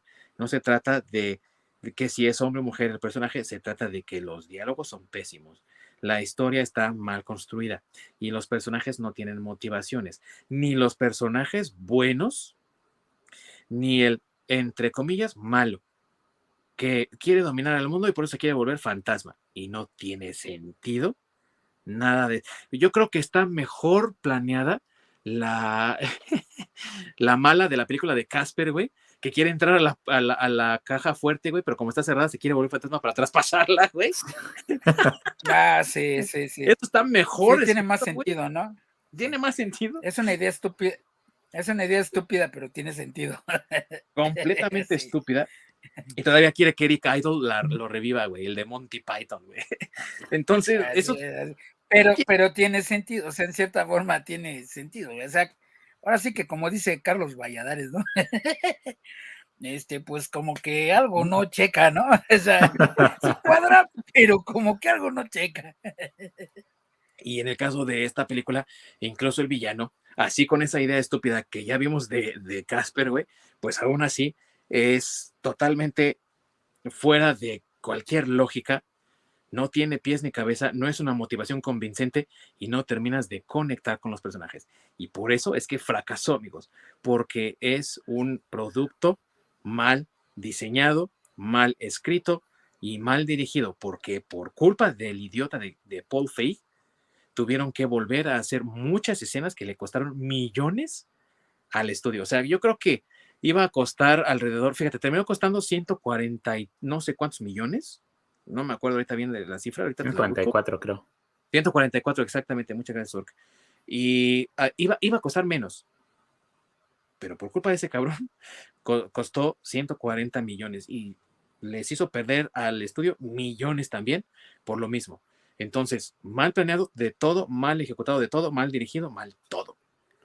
Y lo triste es que le pegó a la franquicia tal cual, ¿no? O sea, sí las generaciones nuevas que nunca vieron Cazafantasmas, pues no les interesó ver las originales, porque pues dijeron, pues esa basura, ¿qué? No, pues a lo mejor ni la vieron y no les despertó el interés en ver lo que estaba bien hecho.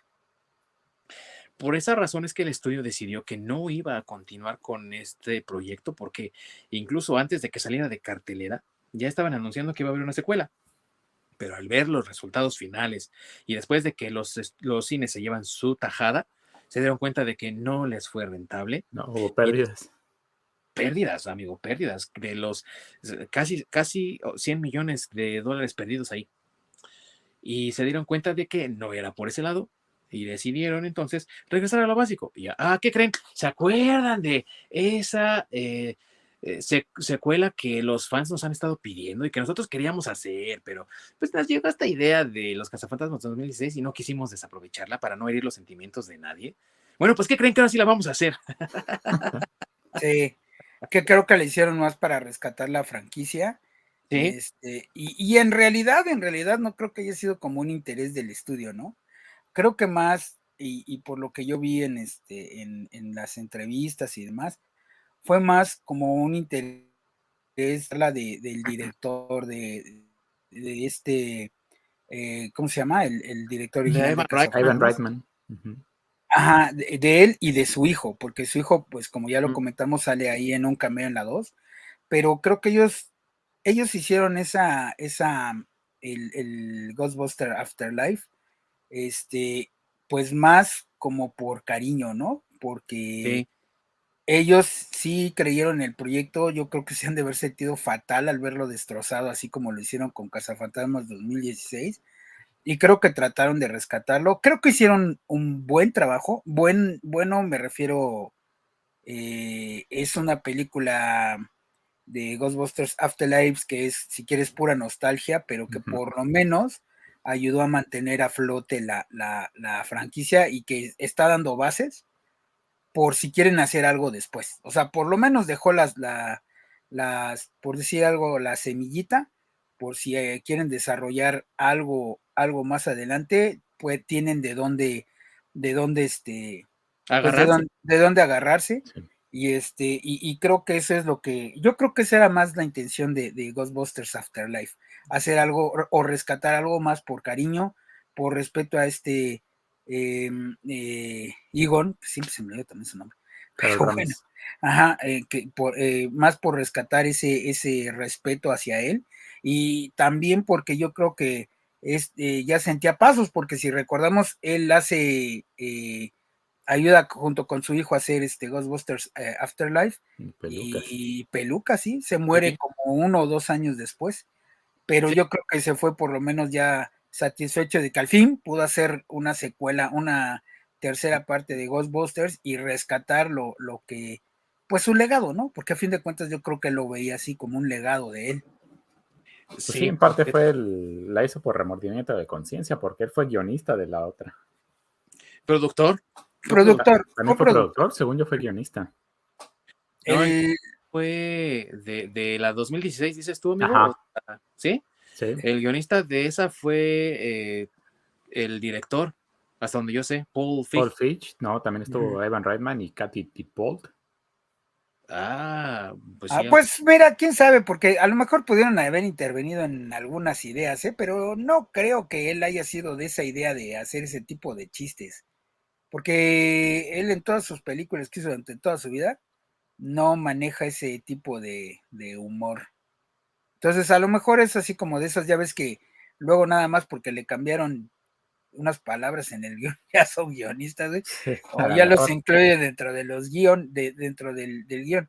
Pero yo no creo, creo que su principal em, rodaje fue productor, pero también eh, ya sabes que cuando no son los productores ejecutivos, también ahí les, no tienen como mucho, como mucho este peso, ¿no? O sea, porque en realidad nada más es como que, bueno, pues tú dame la lana y, y ahí luego vemos. es lo que le pasó con la nueva de Pearl Jam, ¿no? O sea, él fue por ejecutivo y nada tenía que ver nada más así para que salga su nombre. Ah, güey. Sí, güey, hay que verla, ¿no? sí, correcto. Pero pues nada más es porque está aportando la lana. En realidad luego no tienen que ver con el, con el, con el proyecto. Digo, quién sabe, estoy, no, no es que lo quiera defender, pero es que a mí se me hace muy raro que, haya hecho lo del 2000, bueno, Cazafantasmas 2016 y luego en Afterlife, pues algo totalmente distinto, ¿no? Que también e, es bonito ver que se fue con este último proyecto, también porque eh, el proyecto se filmó en 2019, me parece, y parte de 2020, si recuerdo bien, para que se estrenara en 2020, pero con lo de la pandemia y todo eso se retrasó su estreno y la tuvimos hasta 2021. Y creo que aquí en, México hasta 2022, ¿no? Apenas este año. No recuerdo bien. Pero eh, la verdad es que tardó mucho tiempo en salir y casi él no la ve, ¿no? Y qué bueno sí, por poco no la vio. Sí, sí. Pero yo digo, bueno, yo no sé cuál sea la opinión de ustedes. A lo mejor a mí sí me gana al ver esa película un poco el, el, este, el lado de la nostalgia, pero a mí no se me hizo mala. O sea, se me hizo como que una buena recolección de, de, de, lo que, o bueno, no recolección, sino un buen rescate de, de lo que de lo que se había hecho y de lo que ya había lastimado a la franquicia, no como Star Wars, ¿no? Que ese ese rescate, pues no sé si fue rescate, güey, ¿no? Pero creo que en el caso de Cazafantasmas, pues sí funcionó. Y este, y ver a Harold Reitman ahí en, Fantasmita, este, al último, también creo que tiene eh, como su toque, eh, bueno, no solo de nostalgia, sino sentimental, porque pues también eh, al personaje de, de, Peter Beckman, este, bueno, de Bill Murray, este, lo hacen como hacer las paces en pantalla con, este, aunque ellos ya lo habían hecho en, la, vida real, pero creo que ahí a los personajes este, también los hacen tener esa reconciliación, ¿no? Porque también en la historia te, ponen un poco de lo que fue la vida real, ¿no? Que eh, ellos dos se separan de, o se distancian, ¿no? De, después de Cazafantasmas. Y que fue, pues sí, ahora sí que el arte imitando la vida real, ¿no? así es. Y fue un momento, creo que ya lo habíamos comentado cuando hicimos nuestra reseña de Afterlife, un momento muy emotivo para los fans, un momento emotivo también para el cast. Podemos decir que fue eh, ya un cierre de un ciclo, un decirle adiós a un personaje, pero también a un, pues a muchos de ellos amigo, porque siguió en contacto con Dan Aykroyd. Eh, y fue un homenaje que mm. los fans vitorearon y que elevaron porque fue un homenaje digno a, no solamente a, ese personaje, sino también a la franquicia completa, que respetó lo que había antes, que aportó algo nuevo y que ignoró la de 2016, güey. Sí, eso fue, lo, eso fue lo mejor, sí. No he visto fantasmas en más de 30 años. Ah, güey, entonces no existió la del 2016. Qué bueno, gracias por decirnos, Sí, sí, sí. Sí, qué bueno, ¿no? O sea, creo que eso fue, te digo, de lo, de lo mejor también de, de esa película. Y aparte lo que te digo, ¿no? Que ahí dejó la semillita, ¿no? Porque a lo mejor ya, digo, a lo mejor a nosotros no nos toca ya verlo, a lo mejor sí, quién sabe, pero sí deja ahí la semillita para que si los estudios o alguien quiere hacer algo más adelante, eh, no necesariamente una película, ¿eh? un cómic, un videojuego o algo. Una nueva serie. ¿Mande? Una nueva serie. Sí, una nueva serie, algo, tengan de dónde poder, este, de dónde poder agarrarse, ¿no? Y que por fin desmiente también lo que decían los productores y director de la de la de 2016. Ah, no, es que ustedes odian a las mujeres, son unos misóginos todos los fans los cazafantasmas. Güey, aquí la niñita es la principal, ¿no? La nieta de Egon es la protagonista, es la lista, porque aparte es mm, la más inteligente de toda su escuela, ¿no? Con todos los babosos ahí estudiando con Paul Roth. Eh, y es la más inteligente, es, la, es curiosa, tiene carisma. La verdad es que el personaje es un personaje carismático. Sí, y que aparte ahí en la, en la misma em, película es como todo el mundo le dice, es que tú fuiste la que heredó este, todo el, conocimiento y el carisma y todo de abuelo. O sea, que digamos que si lo hubieran puesto en español, le hubieran dicho, es que tú abueleaste. Sí, Y nadie dijo, ay, maldita, claro, es un personaje feminista, ay, es una Merisú, o todos los demás epítetos que se dicen, ¿no? Nadie se quejó del personaje, es más, abrazaron al personaje, les gustó mucho. La niña fácil se roba la película junto con los marshmallow chiquitos, ¿no? Ah, sí, sí. y todo el mundo la aceptó y la recibió. Entonces, ¿cuál machismo, cuál misoginia, cuál todas esas tonterías que se le lanzaron a los fans en el 2016 porque no quisieron ir a ver esa película? No se trata entonces otra vez de que sean esos, esas las razones. Es si les das un buen producto, responden positivamente. Les das un mal producto, pues van a responder negativamente, ¿no? Exactamente. Sí. Sí, y yo me incluyo.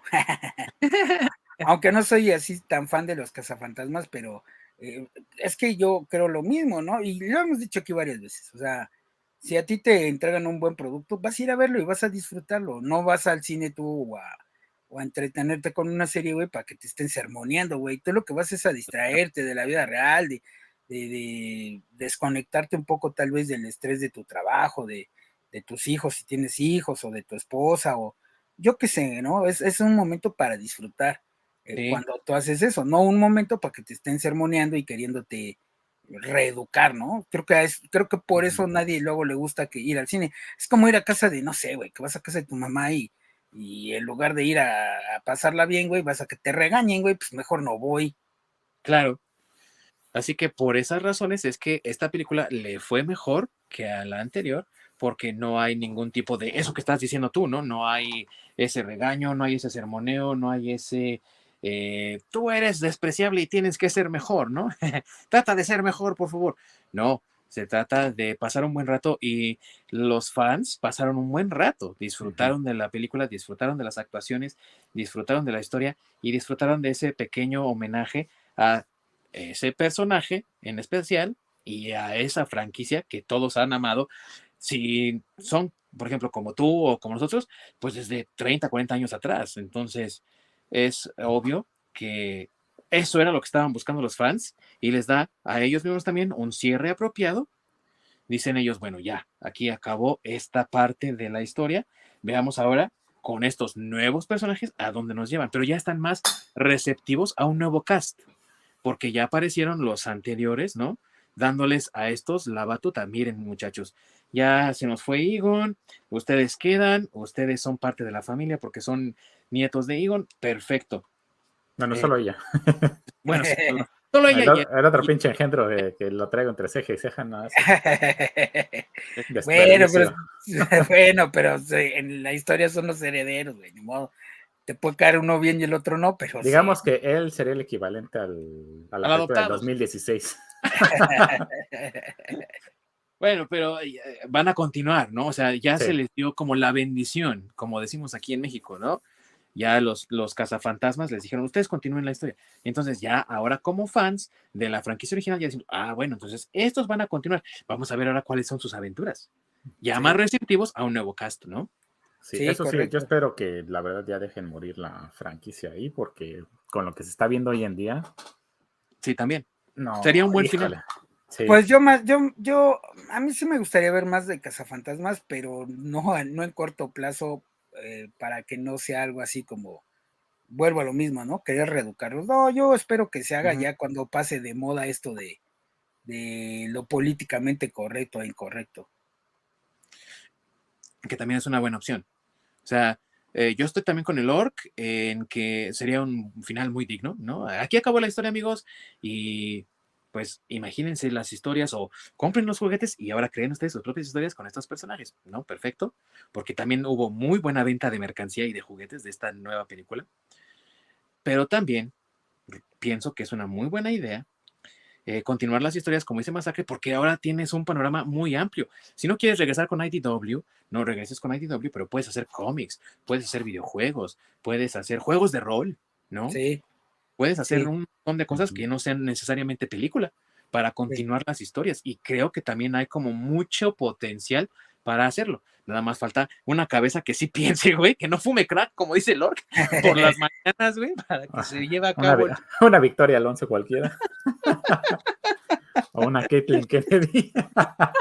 sí, no, porque, bueno, no quiero, iba a decir algo, pero no, mejor no. Sí, no, vas a ver a Taika Waititi en la no, siguiente. Sí, no, además te digo que yo iba a decir algo al respecto, pero mejor me callo, porque si no nos van a... Nos van, a cortar, Sí, nos van a bajar el video. Sí, ya con mencionar las drogas, quién sabe cómo nos vaya a ir. sí, sí, sí, sí. y tristemente, amigos, este es el final de la franquicia por ahora, ¿no?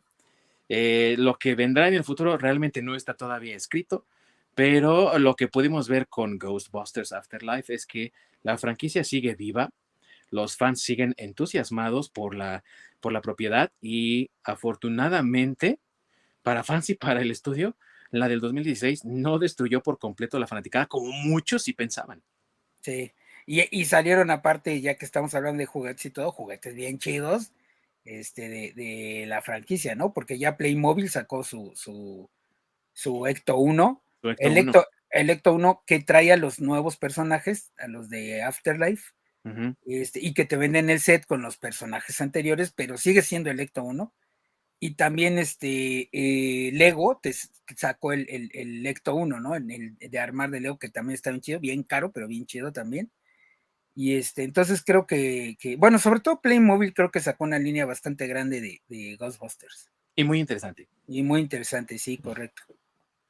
Así que amigos, si ustedes se han interesado por esta franquicia después de ver la película más reciente, si al ver estos videos les interesa ver esta franquicia, échense ahí un clavado porque la verdad hay de dónde escoger varios para diferentes gustos. Eh, en algunos casos, como ya lo mencionamos ahorita, de que hay mucho potencial para juegos y demás, como que se les ha ido la onda y no le han eh, sacado el jugo que podrían pero de que hay cosas interesantes, por ahí hay cosas interesantes y ese tropezón, miren, ese tropezón, no, no le hagan caso, ¿no? Ignórenlo, fue uno nada más. Todo lo demás tiene mucho valor, tiene mucha calidad, incluso la de Extreme Ghostbusters, la serie, es mil veces mejor que la del 2016 y no es necesario verla, ¿no? Si alguien tiene ese deseo masoquista, ¿no? De sufrir, que los dejó el novio y la novia quieren sufrir a todo lo que da porque se sienten las peores ratas del mundo. Vean, la Ghostbusters 2016 está en Netflix en estos momentos y en HBO Max acá en México, por lo menos, no sé, allá en las rarezas canadienses. Pero sí, aquí la pueden ver en HBO Max y también la pueden ver en eh, Netflix. Así que, pues ya saben, si quieren sufrir un rato, pues aviéntensela, ¿no? Y ya lo comentamos en su momento cuando hicimos la reseña, pero no, está de más mencionarlo una vez más, Ghostbusters Afterlife, la pueden también ver en HBO Max, así que yo les recomiendo de las dos, si están en un humor de querer ver algo interesante con la familia, vean la de Afterlife mejor, ¿no? sí, esta Afterlife está mejor. De preferencia las primeras, pero... Eh digamos no hay que ponerse exquisitos. Sí, digamos que un Ghostbusters este, con efectos más nuevos, ¿no? Más recientes. Más recientes, más modernitos y el cast pues un poco más grandecito, hay que decirlo también. Bueno, es que ya todos rebasan los 70 años, ¿sí? Sí, ya. La verdad es que tenemos mucha suerte de que sigan alrededor, ¿no? Que sigan con vida. Sí, sí, sí, sí. Y más con los excesos de Dan Aykroyd, güey. Sí, sí. Es un milagro. Sí, sí, sí, sí, sí. Es de los que dicen hierba mala nunca muere. Ah, muy bien dicho. Sí, y con él sí aplica, ¿eh? Totalmente. Ve a Keith Richards, este como dos mil años. es una pasa. Sí, güey. pues ya, Dan Aykroyd sería muy bien el, el Keith Richards de la comedia neoyorquina, güey. Porque sí, yo creo que sí, porque ya, bueno, eh, habría que hacer un programa de él aparte algún día. Biografía de Dan Aykroyd, güey, homenaje. Sí, sí, ahora que se muera, que ya no le falta mucho. Ay, digo, no sé. No, no. ah, amigos, pues ah, no sé si desean agregar algo más antes de que nos despidamos, porque pues ya realmente hemos cubierto la franquicia entera. Y si quieren hacer algún comentario extra, amigos, pues creo que este es el momento apropiado para ello. Este, pues sí, véanla, consigan, si les gustan los, los juguetillos, consíganlos. Eh, hay unos que sí valen mucho la pena. Yo les recomiendo el de Lego, si tienen por ahí cinco mil pesitos que les sobren. Este, pues, el de Lego está muy chido. Eh, el de Playmobil no quiero decir que esté malo, pero está mejor el de Lego. Y aparte, si tienen la paciencia de armarlos y todo, se van a divertir mucho. Y es, algo bastante grande, ¿eh? no, es, no es pequeñito.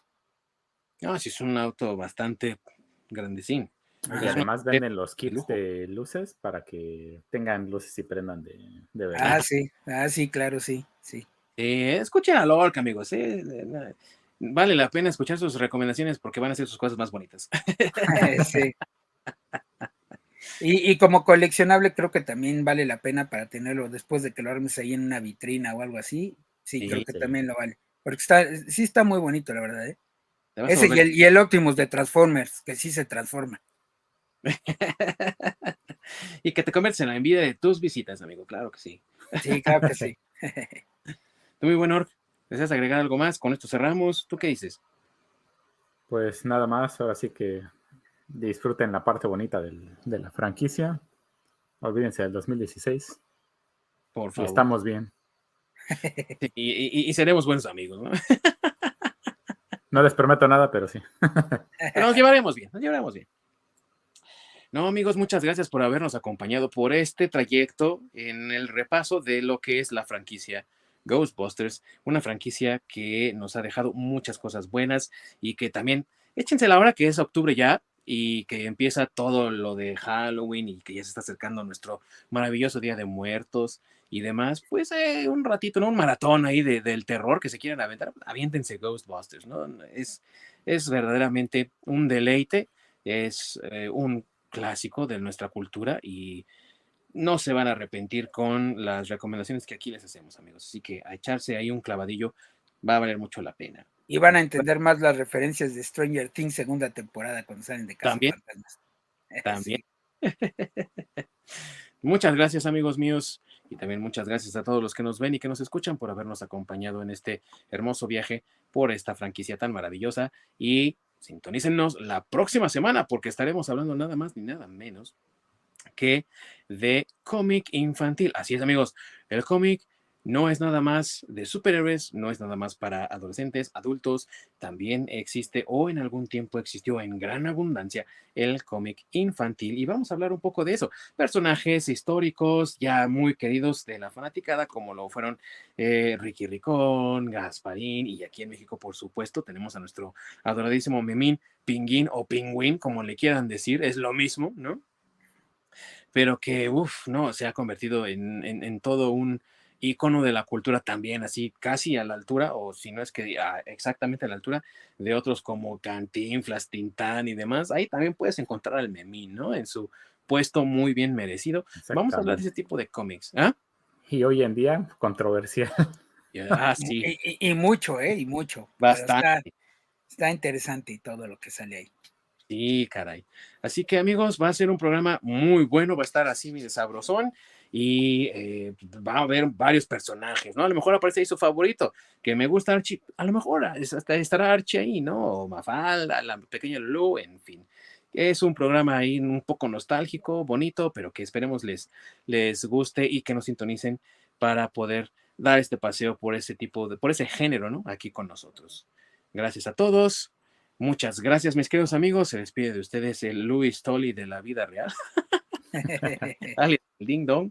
Allá está el Keymaster escondido ahí en alguna parte de la República Mexicana.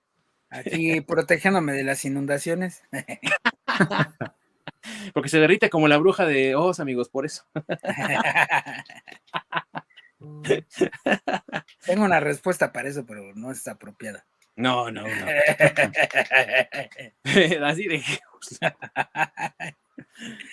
Y allá, escondido en Canadá, Gozer el gozariano, tratando de mezclarse con los otros gozarianos, ¿verdad? El ocadiano. Nos estamos viendo la próxima semana. Ya saben, no se lo pierdan. Se va a poner bueno. Se va a poner muy bueno, amigos. Muchas gracias. Nos vemos hasta la próxima. Córrela, mi querido Orc.